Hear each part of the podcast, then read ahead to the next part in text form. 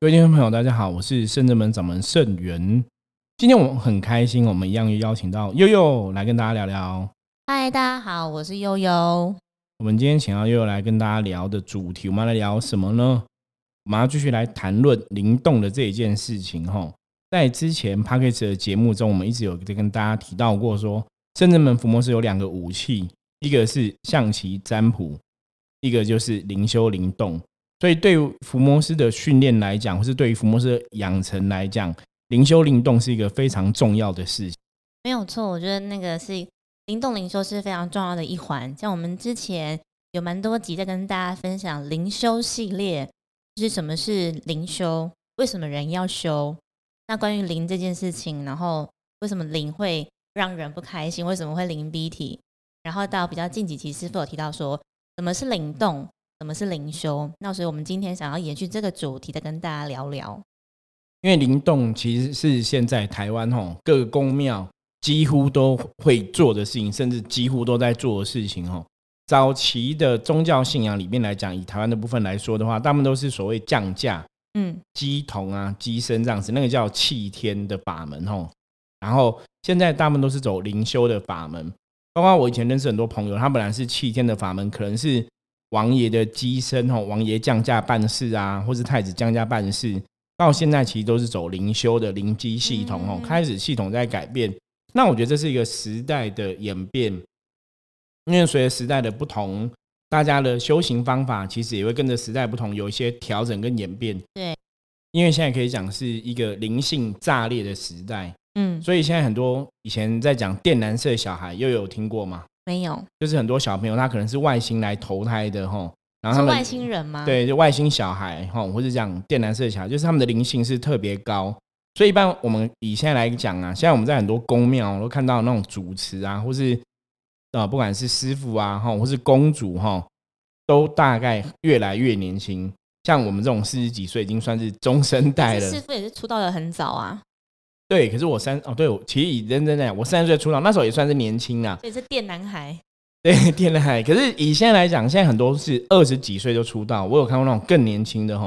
所以我觉得时代不一样，所以现在大家灵性其实觉醒的越来越多，因为时代演变不同，所以现在是一个灵性觉醒跟炸裂的时代，所以大家也越来越走这个所谓的灵修法门、灵修派这个系统这一块。对，没有错。所以为什么我们来谈论灵动这个东西？哈。因为我们之前讲过嘛，说灵动是从谁传下来的？九天玄女，九天玄女教的。嗯，然后真正灵修法门其实应该是从瑶池金母传下来的。对，就是一般讲母娘，母娘嘛，母牛嘛，哈。那一般在讲母娘时候会加上两个字叫母娘慈悲。对，就是母娘的灵修派法门在互相问好的时候会讲母娘慈悲，或者说会讲道主慈悲。这是一般宫庙啊，哈。你的体系如果是偏道教的话，可能就讲道主慈悲，会讲母娘慈悲。所以，我每次在提到灵动这件事情啊，其实就要讲到瑶池金母，或者我们讲王母娘娘。嗯，因为这个是跟他有关系的一个法门。嗯，那最早以前，其实如果大家知道，像台北松山慈惠堂，他的堂主是郭叶子嘛，哈，郭堂主。郭堂主。他当当初在接母娘的圣驾的时候，在以母娘的这个身份，哈，机身神明代言的这个身份。在办事情的时候，其实他最厉害就是开药签哦。我们讲开药单呐，对，那只是说后来随着风俗民情习惯的改变，你现在不可能再写药单嘛，哈，因为那要合法的问题，这是一点嘛。那大家就会知道说，其实瑶池金母一开始他下降下来在办事，其实我听过的也是这样，就是他很会开这种药单，药单是最主要是在干嘛的？让人身体好啊，对，治人家生病的问题嘛。因为早期的。医疗没有那么发达，所以一般传统的或是民间的信仰来讲的话，就是你生病的时候，你要自己拿药单去中药行，然后去拿那个药这样吃。生病找母娘。对对对，早期真的是这样子啊，就是母娘非常会治病哦。包括有人你可能那种不能不能动的、躺很久的、哈半身不遂的等等，都有这种很多神迹，大家也可以去查相关的神。这种神迹很多，就是你只要。母娘开药单给你，然后你可能会去中药抓抓，喝一喝啊，吃一吃，哎，就好了，这是非常神奇的。那当然，后来随着时代的演变，其实不适合做这样的事情了嘛。那早期开药单那个时候，因为灵动这个法门是在开药单那个时期，民国在四五十年的时候就传下来，就说姚氏金母觉得人的身体真的都不好，一直开药单帮助人啊，让人身体健康，基本上来讲只是治标，不是治本。嗯，对，因为我讲你生病了，然后才去吃药嘛，是，那永远都是等你生病了再给你个药吃，把病治好。所以应该是要增加身体的抵抗力。对，就是在生病之前可以怎么做嘛？在生病之前可以找到什么方法来让这个病不要产生？嗯，所以灵动的功法，我们一直在强调，它其实是为了强健体魄而来的哈，就是为了让大家身体健康，让让大家身体强壮。所以大家在进行灵动这个灵修的时候，甚至我们讲灵动训体的时候，一定要有个这样一个正确的观念，就是灵动它不是为了让你。开启你的通灵能力，或是神通，这很重要哎。对，因为它只是让你的身体可以健康、可以强壮。那当你的灵性是越安定，你的灵气通达你的身体的时候，我们中国人有句话讲嘛：“气顺，有没有？气通，身体有没有？百病无。”嗯，哦，所以如果你的气是通顺的，基本上你就不会有什么生病的状况。所以灵动法门是帮助你把你身体的灵气。变顺，把你身体的气，把你身体的能量变好，所以让你身体健康。那当然，你的气顺了，脑袋就会清明了嘛，脑袋就会清楚了。所以很多时候，你就会萌生出来你该有的智慧，甚至你以前忘记的事情，哈，有点像那种开发潜能。所以我们说，灵动基本上是一个非常好的功法，非常好的法门。可是你在修习灵动这个功法的时候啊，第一个就是当然你要认真练功嘛。该有的打坐，该有练功要练，然后再就是你自己本身心性品德的培养也很重要哈。因为灵修灵动是要让你的灵性跟你的肉体要合而为一，就心术也要很正确啦。对，因为心术正确，你才会有正确的想法、正确的信仰嘛。那你的能量才会是正向的嘛。你如果是一个心术不正的人，你的能量必然是偏颇的。所以你的灵气如果偏颇的，那会怎样？那就不会往好的方向走。对，而且呢，偏颇掉，那气不正的。你的身体怎样也得不到好的结果哈。比方说你的气是偏邪掉的话，邪气基本上是伤身的，是，所以它对人的身体健康也没有它的好处，所以那就偏颇掉原来灵修灵动法门所要传授下来哈。老师金母传授这个方法是为了让大家身体健康，嗯，它就变得不一样。那像悠悠啊，你自己本身也接触灵动很久了嘛，对不对？你接触多久了？应该有十年。十年左右，对，应该差不多快十年了嘛，吼。那这十年你自己练灵动，你的感觉是怎么样？可以跟大家分享一下吗？刚开始灵动那时候比较有趣的是，像我蛮早就会灵动这件事情，只是刚开始动，因为师傅之前有分享过，如果你的你的那个气是属于阳性的话，动起来应该是像龙。如果是阴性的话，动起来应该像凤。对，因为我们讲龙凤是阴阳能量的一种象征嘛，吼，这种表现的方法。可是我那时候动的时候，师傅是说先观察一下，因为看起来不是这么完全的百分之百像凤。后来才才知道说，哦，可能有卡到 外灵，有不好的那个。对，因为早期开始动的时候，有比较怪怪的地方啦。对，然后但师傅都会保持一个比较中立的。态度，我觉得需要先观察，然后才会知道说，哦，原来问题出在哪边。所以那时候师傅跟其他的师兄呢，就非常的有耐心，陪我走过那一段，就是让我脱离外灵，然后回到最真的自己的那个时段。后来我就比较稳定了。所以在洞缝的时候，我觉得就是其实也没有多想，那时候其实我还很年轻，还在就学，就是边边念书，然后每天像是说来一个社团。然后跟师傅们一起学习英文啊，然后灵动等等。所以那时候当下其其实并没有去想说我要因为会灵动，所以而求得会神通，或者是有什么目的性，只是觉得说跟一群人一起学习蛮有趣的。但回想我当初刚开始灵动的前一一年的时间，其实那时候。如果你灵动真的是本灵的话，你应该会越动越开心，而且越动精神越好。对，这很重要。殊不知，哎，一小时就过去了，但是你会觉得你会没有办法，就是你会察觉不到时间的经过的流逝。对，但是这也可以当一成一个判断灵动，你是不是真的有自己的灵性出来的一个因为我正想要讲，我刚刚不是有跟大家分享说，我其实是刚开始不是很稳定，所以卡到外灵嘛。对，外灵只要一退的时候，我就会倒在地上。就很累，对我需要人家搀扶，站不起来。所以其实哈，因为这是灵动，灵动最主要是练自己的本灵，嗯，所以它不会像那种外灵抽离。一般像有的机身，它是神明降下的话，那如果是有神明是神明来降价，它抽离的时候就会倒在地上嘛。大家如果看很多那种宗教啊、宫庙，其实都是这样子，那就是神明是附在这个人身上，然后离开，所以他会倒下去哈。我觉得这也是一个判断的法则。那理论上来讲，练灵修灵动的时候，因为我们练的是本灵。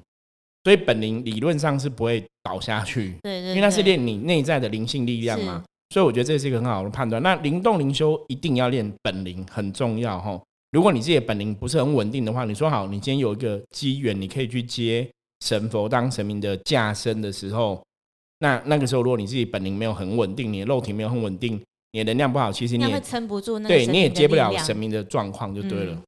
所以我那时候觉得蛮，现在回想觉得蛮特别，或是也很感谢当时我有那个经验，我才知道说，哦，原来这个就是本灵，哦，原来那个叫外灵。因为那时候刚开始接触，不少的，还不知道自己卡到，然后也是动了之后才，但是完全不知道。后来才知道，哦，原来是现在回头看，哦，原来是这么一回事。对。然后另外一个还有很有趣的是，如果你的人真的是有动本灵的话，你应该是可以跟。朋友或是跟师兄姐是可以很自然而然的互对，就是本灵的灵动，你可以跟别人的本灵，它其实动起来感觉也是顺的，对，是可以沟通，是有来有往，有来有往，然后可以一起练功，那个能量共振其实真的会不一样。是，那如果你就是你会发现说，如果你状况不好，或者对方状况不好的时候，你跟这个人会聊不起来，然后他只会一直傻笑。对，所以以以前早期我我教学生弟子，我就说。如果你发现你跟你灵动的对象啊，他只会傻笑的时候，表示那个人怪怪的。对，因为灵动基本上来讲，你如果在那个灵的状态里面的话，其实你是可以跟对方互动很好，哦，可以互对很好。那个我那个我们这样做灵的对照，对灵的对照其实会对的很好。我是说会灵彼此会灵这样子吼。那灵动法门里面很有趣，就是说如果你是比较资深的。比方说，你先会灵动了，对，那你灵动一段时间了，你在带信经的朋友的时候，你可以用你的灵去把对方的灵给共振出来，因为呢，那能量在同一个频率的时候，两个人是可以沟通、聊天，甚至谈话的哈，感觉就像这个样子。所以灵动很多时候，你要怎么检视对方的灵是本灵还是外灵？有些时候，我们圣人们的方法就是不跟对方互动，哦，跟对方互对。我常常讲，真的假不了，假的真不了。对一下就知道，对，所以灵动其实早期在练功的时候啊，我们会比较期待是大家可以就是团体一起练功，比方说团体一起练功，那大家彼此去看别人的状况，你在这个过程里面你也可以学到很多东西，甚至互相学习，你的灵魂也会去学习，会去观摩，会去共振那个能量出来。所以其实一起练功有一起练功的好处，对，那灵动法门来讲比较强调让一起练功，但有些时候自己练。其实有时候还蛮无聊的，而且很孤单呢。对，可是灵动就是让你的灵性跟别人互动嘛。那跟别人一起练，其实他进步也会比较快。如果讲成白话，就有点像有些人就是自己一个人在家跑那个跑步机，好像跑久也会有点无聊。如果你今天到一个运动中心或者是一个健身房，有人跟你一起做这件事情，或是你有好姐妹一起做，其实好像。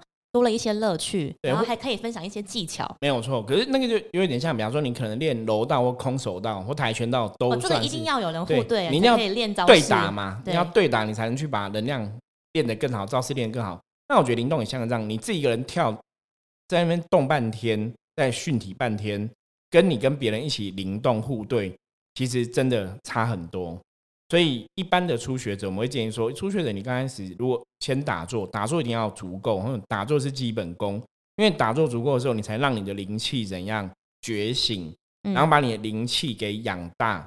所以我常常讲，灵动的人他必然要有打坐这个东西当基础。对，师傅一直跟大家说，打坐是最重要的事情。就算你今天已经会灵动了。你还是要多练打坐，还是必须。对对对，你不能说我灵动，那我就其实就不用打坐了哈。因为灵动，你去涵养你的灵气之后，灵动是在运你的灵气，就一个是进攻，一个是动攻，它会相辅相成。嗯，所以这是基本都要做到的事情。那我觉得灵动你要做得好，灵动训练你要做好，其实还是有个正确的入门方法，或是正确的学习方法。我觉得这个是非常重要的哈，因为你必须要在正确方法或正确的指导之下。你才不会偏掉，然后没有让自己的本领出来，反而去接到外灵，那就会不好了。所以真的要有好的环境、好的空间，然后有对的人在旁边跟你一起做这件事情，真的是比较安全。对，早期其实很多人对灵动法门会有一些误解哦。我们都讲说都是老鼠屎坏了一锅粥嘛。比方说，有些人在修灵动的时候，他可能想要神通。其实我大概看过百分之九十以上都是这样，就是如果你想要神通，然后你在做灵动这个修行的时候啊，你可能就会偏颇掉，然后就会走火入魔，然后可能就会。修的越来越不好，很多状状况就出现啊，可能不开心啊，可能运势也不会好啊。哦，因为那个就是你修行的方法有问题，或是修行你的想法有问题，那个都是要去做调整的。那灵动，如果你的想法、你的方法是正确的话，理论上来讲是会越来越好。对，就是人，你的生活一切都会越来越好。对，这样子才会真的得到这个灵动的好处。所以像之前就有人问我说。哎，你灵动这样是不好的哈，灵动灵修是不好的。我说为什么不好？他说你们这样子到最后都变精神病哈，都会变神经病。他可能觉得我们都欧北部这样。没有没有，他因为不是我们欧北部，是很多人都欧北部，所以造成大多数人对这样的看法都觉得啊，这走灵山啊，这灵动的啊，啊这不好对，就觉得这是一群疯子神经病哈。那我常常讲说，走灵山灵动不是疯子神经病，那是很多人都乱搞。讲真的。那如果你真的了解的话，为什么要走灵山？我们之前也有讲过嘛，吼，灵山你要走，那是主要是去各个大庙、灵山大庙去召会你的灵性，吼，得是有缘的神佛，它有它的道理。可是也不是说你一定一年三百六十五天，你三百六六十五天都要去走，都要去召会。嗯，我是说我们深圳们一年大概就两次的活动嘛，吼，可能春。季有一次，然后秋季一次，对，然后秋季一次，就这样两次的活动，然后你可能也没有去多很多间庙，对，可是你这样照会还是可以有它的效果。所以跑灵山走灵山，重点是当你知道怎么跑，当你知道怎么走的时候，你其实才会走的正确，跑的正确，或者是也才比较有意思，才会真的得到那个好处啦，跟那个修行的意义。可如果你真的不懂的话，你乱跑乱走，那就会真的。变成神经病就比较可惜，对那个可能性就很大，或者说你真的卡在外领，你没办法判断嘛。所以我常常讲，这个东西没有不好，不好的是操作的人有问题。就有点像说菜刀，菜刀厨师都拿来切菜是没有问题的啊，做佳肴。对啊，可是有些人拿菜刀去砍人，那菜刀就变不好了吗？变成伤害别人。对，可是重点不是菜刀问题，重点是这个人的问题嘛。哈，我相信我用这个举例，大家应该都听得懂。所以灵动灵修，你说的不好。我只跟大家讲，我们圣人们从事灵动灵修这个行为，我自己从事灵动灵修这个行为已经二十几年了。然后我带了很多学生弟子，他们也都九年、十年、十一年、十二年，大家也都很好啊，没有人有偏颇的嘛。对，因为大家的想法没有说我想要神通，我想要神通，我想要让大家觉得我神通很厉害。因为当你有这种想法，你就会偏掉。那在这一段道路上，我没有看过有些人因为想要神通偏掉的，有有很多，我看过很多朋友这样子吼偏掉的。大家会在那个过程当中，你就是就是你的初衷是这个，你改变了，你就会一直在专注说，其实我好像感应到了什么，就是人民告诉我什么，我觉得什么什么什么状况这样。那当然会不会有感应到了什么的时候？会啊，的确会有这个状况。那你还是要用你的智慧去判断嘛。因为有些时候啊，神明的确会让你有些感应，或是说有些什么事情要让你知道。对，那大家可能会开启自己的通灵能力，这个都是有可能的，甚至你的神通能力也会被开启。哈，在练功的过程中，在灵动过程中，这些都是有可能的事情，没有错。可是大家还是要有清楚的智慧去判断。那我们圣至门其实在教的，伏魔师在教的就是你要有怎么一个智慧，你要怎么知道什么事情是对的，什么事情是错的。什么事情是正确的？我觉得这个判断的法则，大家其实在学习当中就很重要。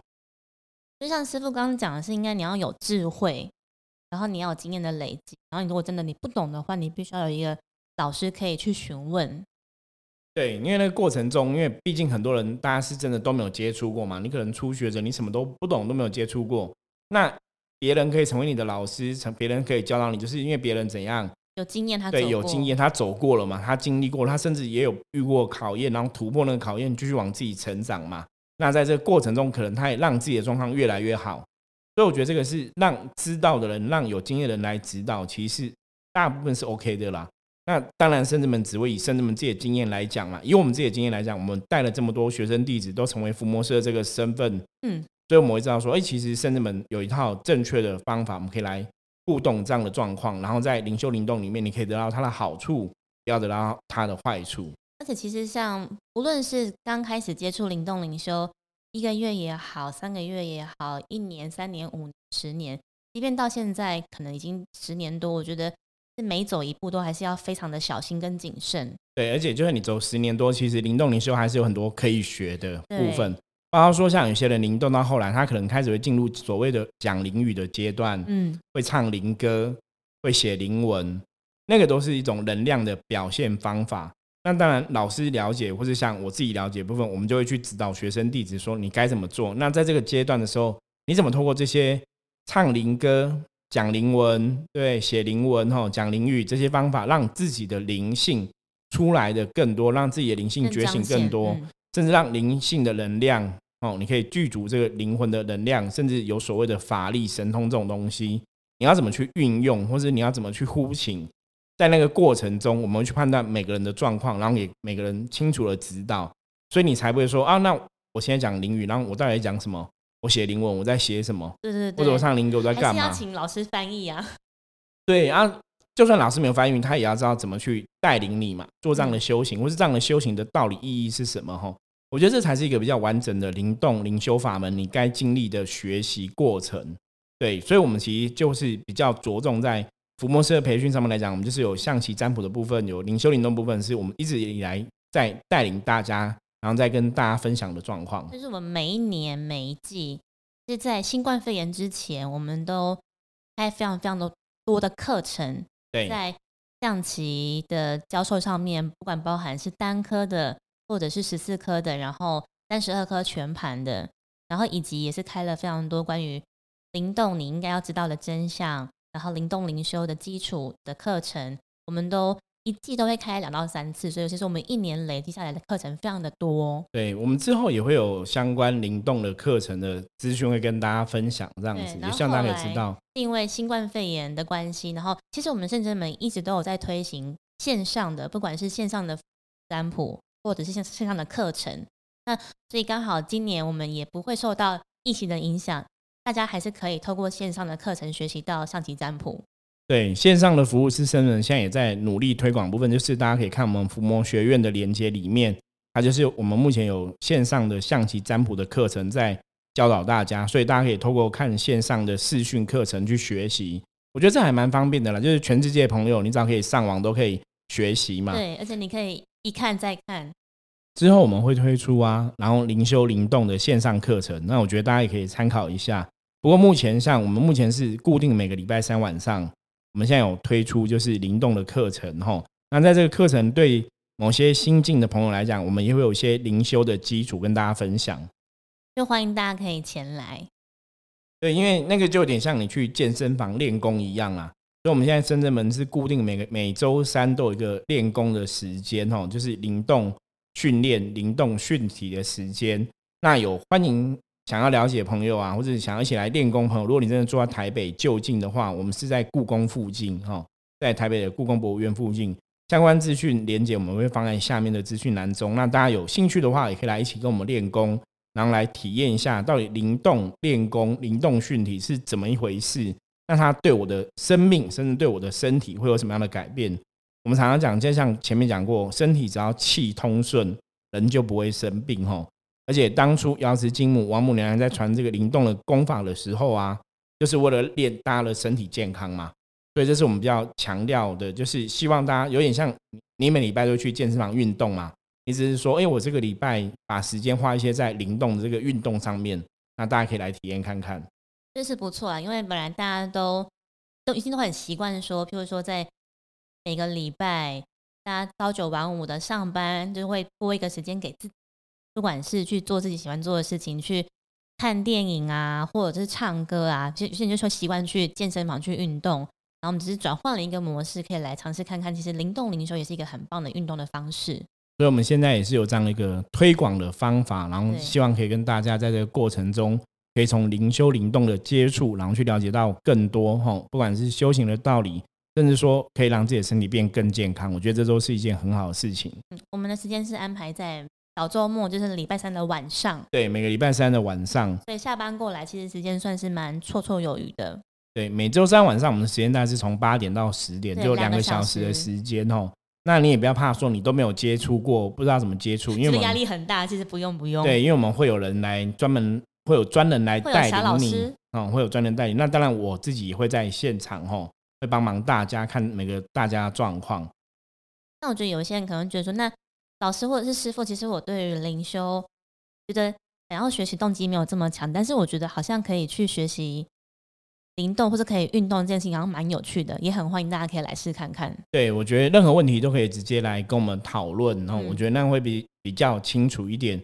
当然，你还可以加入圣人们的 Line 嘛，然后跟我们联系。我觉得很多问题我们可以线上沟通，就线上沟通。那有些问题也许我们要当面讲，那有机会大家就可以当面聊聊。哦，对这样的指引，我觉得一定会有个比较清楚的帮助跟见解。嗯，而且另外一个是我刚刚突然想到说，如果你真的。身体上一直有一些酸痛，然后都是去看医生看不好的，然后或者是长期不管怎么样去调身体，都是还是会发生那样的酸痛的话，也欢迎你可以给自己一个机会来圣真门，然后参加这个活动，让我们帮你们看一下。因为很多时候其实最主要是那个气不通顺，就是你可能哪边有气结，哪边东西卡住了，所以才会造成身体酸痛的状况啊，或造成身体有些疾病的状况。所以气的通顺，其实对身体来讲，真的是非常重要的一件事情。就欢迎大家可以把握我们未来从十月二十一号的每个礼拜三开始，都会持续举办这个灵动灵修的课程。哦，那如果大家还有任何关于灵动问题的话，也欢迎大家可以随时跟我们说。那我们今天的介绍就到这里，我们下次见。我是盛源，我是悠悠，拜拜，拜拜。